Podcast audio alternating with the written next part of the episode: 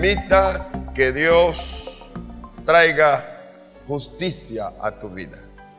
Dios ha prometido que si ponemos nuestra confianza en Él, Él nos pagará por todo lo injusto que nos haya sucedido. En Isaías capítulo 61, versículos 7 y 9 al 9 dice, en lugar de vuestra doble confusión y de vuestra deshonra, os alabarán en sus heredades, por lo cual en sus tierras poseerán doble honra y tendrá perpetuo gozo. Porque yo Jehová soy amante del derecho, aborrecedor del latrocinio, para holocausto. Por tanto afirmaré en verdad su obra y haré con ellos pacto perpetuo.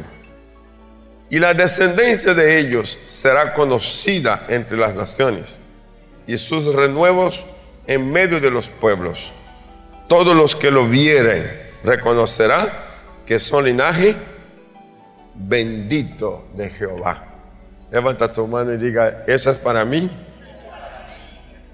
Gracias Señor porque tu palabra, ella nos habla y ella nos posesiona como pueblo guardados, protegido por ti y que tú vives en medio de tu pueblo y estás dispuesto a cambiar la deshonra por honra, por honra de quitar el oprobio, la difamación y cualquier actitud injusta en contra de aquellos que te ama y te sirve y transformarla de manera que los que atacan se queden avergonzados y los que creen en ti anden con la cabeza erguida, porque son linaje bendita del Señor.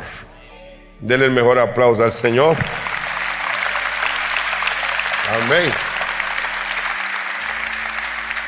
Ahora, tal vez fuiste defraudado en algún negocio. Vamos a entrar en los punticos aquel que, que, que identificamos o detectamos tratos injustos.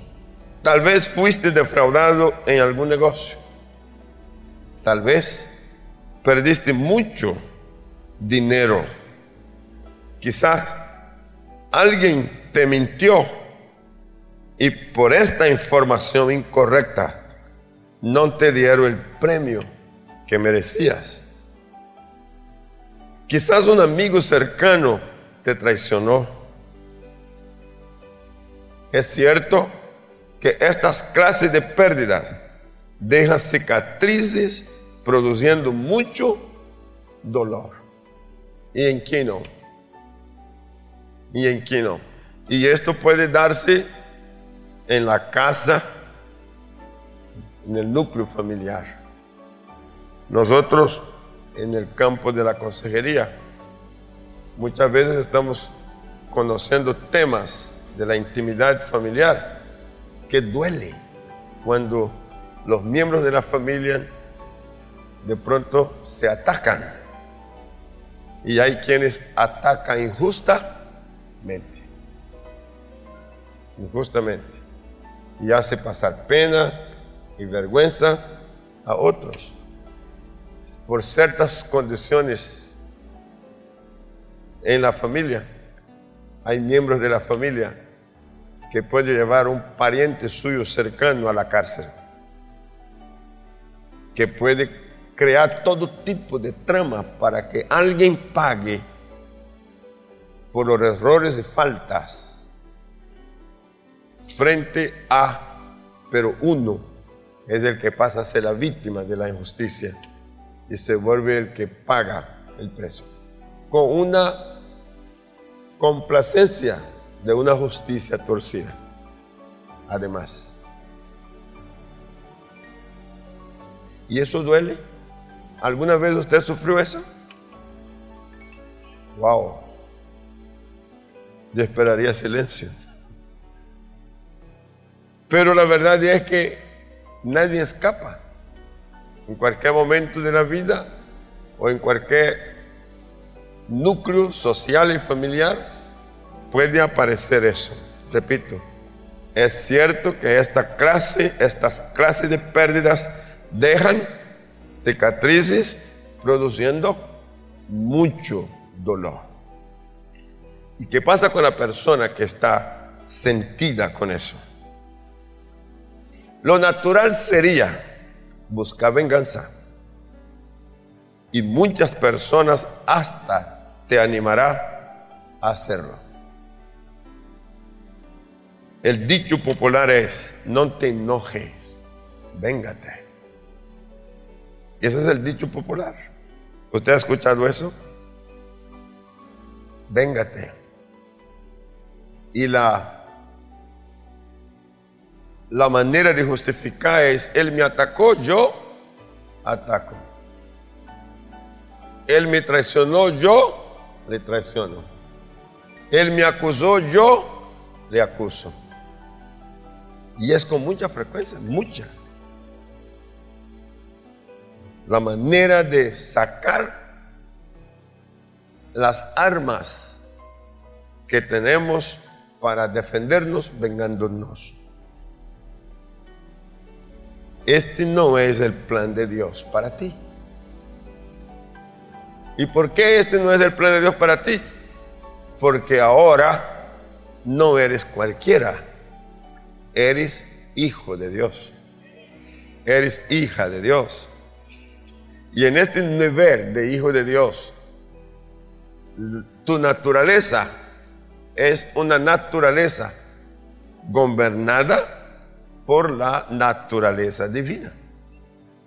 Entonces, e, esta fusión de la naturaleza divina con la naturaleza humana debe producir una respuesta espiritual frente aún en momentos de injusticia.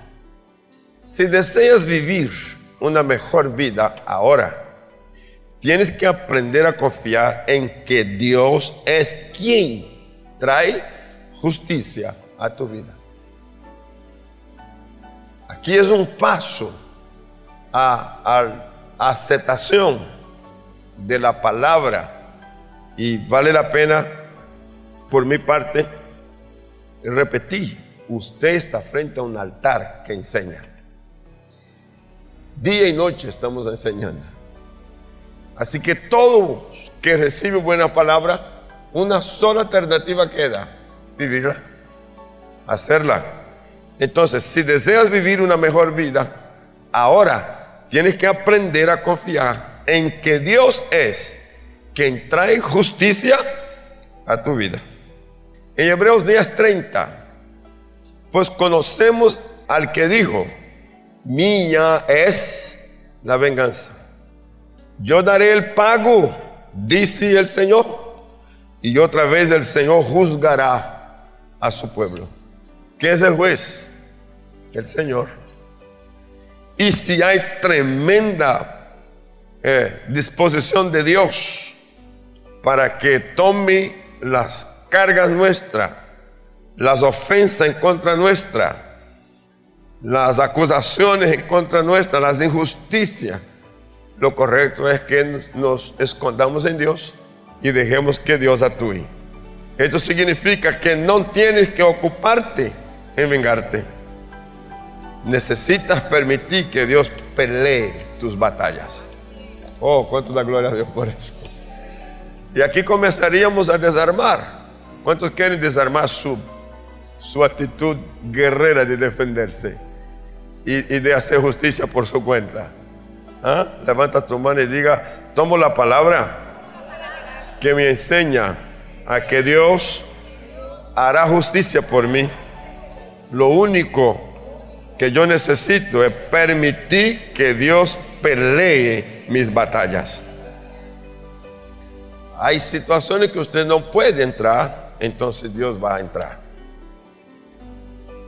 Dios ha prometido que si dejas todo en sus manos, Él corregirá los males en tu vida y traerá justicia. ¿Cuánto lo cree? ¿Cuántos lo creen? Ahora, cabe pregunta, pastor, deme un ejemplo bíblico donde Dios intervino para hacer justicia sobre alguien que atacó a otro y que fue Dios el que salió para defenderlo. Te voy a dar un caso interesantísimo. En el capítulo 12 de Números, Números capítulo 12, aparece una situación y vale la pena leer el texto porque, porque él trae una información de familia, exactamente lo que estamos hablando. Moisés había tomado por esposa a una egipcia, así que Miriam y Aarón empezaron a murmurar contra él por causa de ella. Decía, ¿acaso no ha hablado el Señor con otro que no sea Moisés? ¿No nos ha hablado también a nosotros? Y el Señor oyó sus murmuraciones. Está, están hablando contra Moisés para que Moisés oiga. Pero no solo oyó Moisés, también oyó Dios. ¿Eh? Entonces va la primera. Cuando alguien habla de ti para que tú oigas, Dios también está oyendo. Y si aquel que habla de ti habla mal, entonces Dios está oyendo. ¿Sí? Dios está oyendo. Ahora, si Dios oye, inmediatamente va a acontecer una respuesta de Dios. Empezar a murmurar contra él por causa de ella. Decía, ¿acaso no, habla, no ha hablado el Señor con otro que no sea Moisés? ¿no nos ha hablado también a nosotros? Y el Señor oyó sus murmuraciones. A propósito, Moisés era, no los oigo, me ayude, era muy humilde. No solo era humilde, era muy humilde. Y era más humilde que cualquier otro sobre la tierra. ¿Se parece a usted?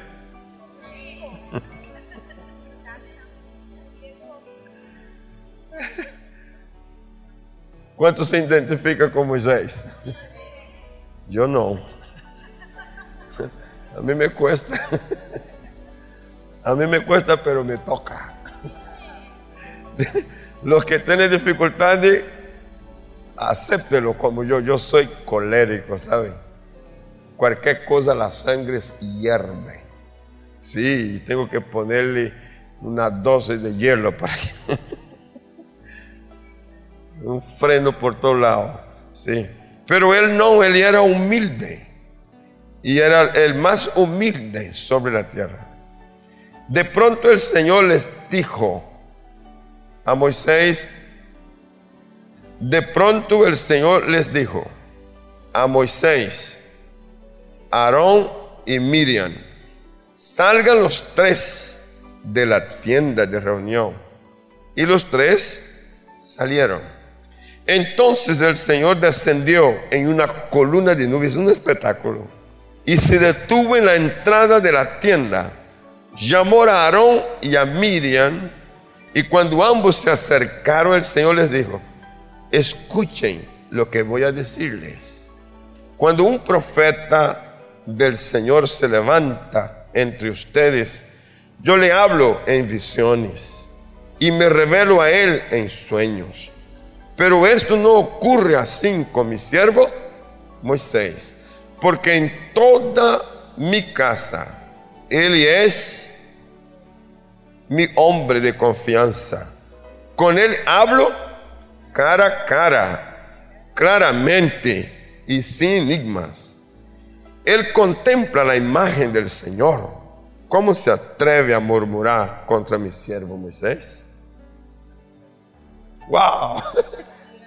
¿Qué le parece? ¿Sabe qué está hablando? No es el patrón, no es el presidente de una nación, no es un, gran, una gran autoridad de, justicia, es Dios. ¿Quién está hablando? Dios. ¿Sabía que Dios quiere hablar bien de ti? Qué cosa tan extraordinaria. Entonces, aquí viene, la ira del Señor se incendió contra ellos y el Señor se marchó. Tan pronto como la nube se apartó de la tienda, a Miriam se le puso la piel blanca como la nieve. Cuando Aarón se volvió hacia ella, vio que tenía una enfermedad infecciosa. Entonces le dijo a Moisés, te suplico, mi Señor, que no nos tomes en cuenta este pecado que neciamente hemos cometido. No la dejes como un abortivo que sale del vientre de su madre, con el cuerpo medio deshecho. En otra traducción dice que fue lepra. Y él no ora a Dios. Él va a hablar con quién? Con Moisés. Porque Moisés fue el ofendido. Aunque Moisés no haya permitido que la ofensa quedara en él. Y déjame decirte aquí algo que es muy interesante. Para que Dios obre, tú no puedes obrar. Cuando, cuando el hombre ofendido hace justicia en defenderse y en contraatacar, Dios no, no necesita entrar ahí. Pero si el que está recibiendo injustamente se guarda, entonces Dios sale. Amén. ¿Qué es lo que hace Dios? Sale. Entonces Miriam está en estas condiciones y Aarón sabe por qué y va a buscar a Moisés y habla con Moisés. Moisés le rogó al Señor, oh Dios, te ruego que la sane. Qué bonito sentir, ¿verdad? El Señor le respondió a Moisés, si su padre le hubiera escupido el rostro, ¿no habría durado su humillación siete días? que se le confine siete días fuera del campamento y después de eso será readmitida. Así que Dios está diciendo, acepto tu petición de misericordia, pero ella ha cometido una falta que necesita disciplina. Y, la lepra que tiene necesita permití que ella esté fuera del campamento siete días, excluida de todo. ¿Quién hace eso? No fue Moisés. Esta no fue iniciativa de Moisés, esta fue iniciativa de Dios. Y aprovecho para decir, una cosa es cuando una persona entra en disciplina por orden y conducta humana, y otra cosa es cuando entra en disciplina directa de Dios. Ese tipo de disciplina no hay intercesión. Dios determina el tiempo y determina el cómo, aún habiendo intercesión. Qué tremendo. Verso 15. Así que Miriam quedó confinada, ¿cuántos días? Siete días fuera del campamento. El pueblo no se puso en marcha hasta que ella se reintegró. Ahora aquí hay algo bonito, que el pueblo no va sin ella, el pueblo espera. El pueblo espera. Hay un miembro que está sufriendo una pena por bocón. está pagando una disciplina por hacer cosas incorrectas en su actitud con su prójimo. Y en este caso, no cualquier prójimo, era el profeta y era la autoridad de Dios. Ahora, ella queda ahí y el pueblo dice, la vamos a esperar. Eso habla de restauración. ¿De qué está hablando? De restauración. El pueblo no se puso en marcha hasta que ella se reintegró. Después el pueblo partió y se fue de acuerdo a lo que estaba previsto. Solo quería que usted viera un cuadro entre muchos que hay de cómo Dios puede hacer justicia por, por ti. Dije cómo Dios puede hacer justicia por ti. Ahora, pregunto, ¿necesita usted que Dios haga justicia? Entonces levanta tu mano y diga, Señor, yo me desarmo de toda ira, de todo espíritu de venganza y dejo el espacio que seas tú el que ponga tus manos y corrija los males y traiga justicia a mi vida, a mi casa y a mi familia. Un toque del favor de Dios puede cambiar todo. Solamente un toque. Romanos 12, versículos 19 al 21. No os venguéis vosotros mismos, amados míos, sino dejar lugar a la ira de Dios, porque escrito está, mía es la venganza, yo pagaré, dice el Señor. Así que si tu enemigo ahí va, tuviere hambre, dale de comer, y si tuviere sed, dale de beber. Amén. Pues haciendo esto, ascuas de fuego amontonarás sobre su cabeza. No seas vencido de lo malo sino vence con el bien el mal. Qué tremendo mandamiento, qué tremenda palabra. A veces nos parece difícil hacer eso. Tengo una anécdota en la conclusión. Un buen cristiano, no es una anécdota, es un acontecimiento real. Un buen cristiano trabajaba como mecánico en un negocio grande de reparación y mantenimiento de vehículos pesados por muchos años y no le había dado un buen trato en su lugar de empleo. Lo trataba mal. Era un ambiente sumamente negativo. Muy seguido sus compañeros se burlaban de él porque no salía a las fiestas y no bebía con ellos. Él soportó toda clase de injusticia y burla, pero se esforzaba para ser el mejor mecánico y producía más que los demás, sin recibir aumento de salario ni bonificación por siete años. ¿Cómo se sentiría usted? Si es un mes, todavía. Y si por necesidad mayor un año, se comprende. Pero siete es mucho tiempo. Pero este se propuso a esperar y cada vez hacía mejor. Un día, inesperadamente, lo llamó el dueño de la empresa. Y el dueño de la empresa no tenía conocimiento en detalles de lo que pasaba en su empresa con la gente. Solo observaba conductas y comportamientos.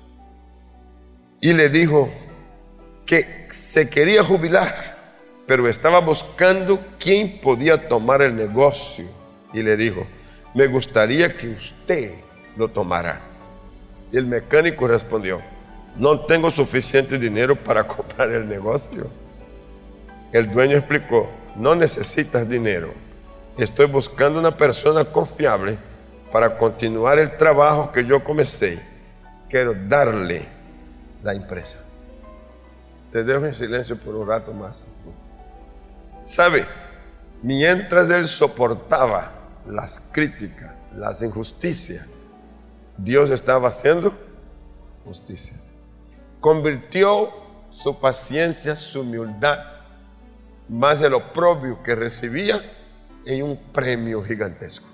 Dios despertó el corazón del hombre, el dueño, que comenzó a observar conducta y vio la conducta de este, de este mecánico y cuando quiso salirse de la empresa, fue a buscarlo, porque él despertó confianza. Déjame decirte así, cuando tú y yo nos escondemos en Dios, despertaremos confianza. Quizás los demás nos ve como bobo, como tontos, como alguien que está, mejor dicho, entregándose, regalándose.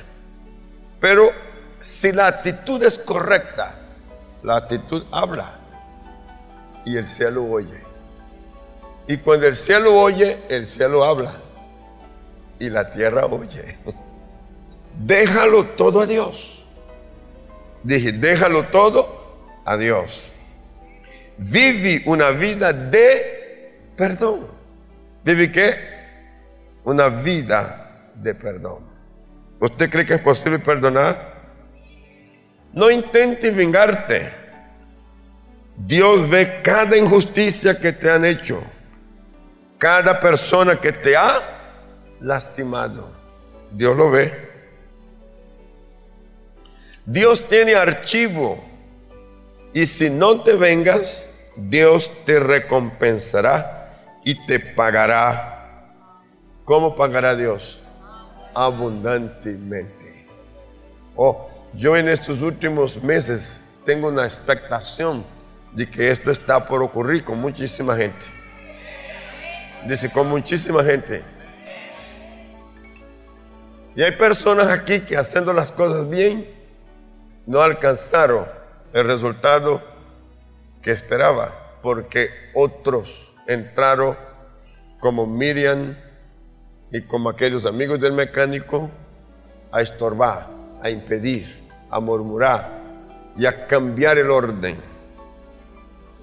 Pero los, quiero poner presente, pero tú que supiste soportar, estás a la puerta. Dije que estás a la puerta.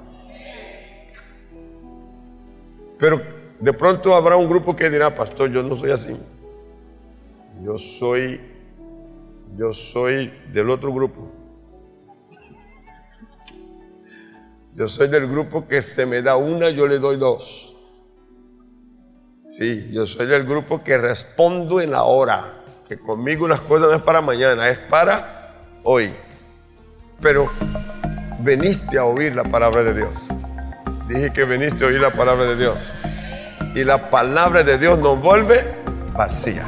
Acabas de oír una palabra de nuestro pastor y misionero José Satirio dos Santos. Somos Centro Cristiano, una plataforma misionera a las naciones hace más de 40 años. Suscríbete ya a nuestro canal de YouTube Iglesia Cúcuta y no te pierdas de las bendiciones que Dios tiene para ti. Juntos podemos seguir haciendo misiones. Con tu oración y generosidad podemos llegar más lejos. Si deseas unirte, da clic en el botón donar identificado con forma de corazón. Bendiciones.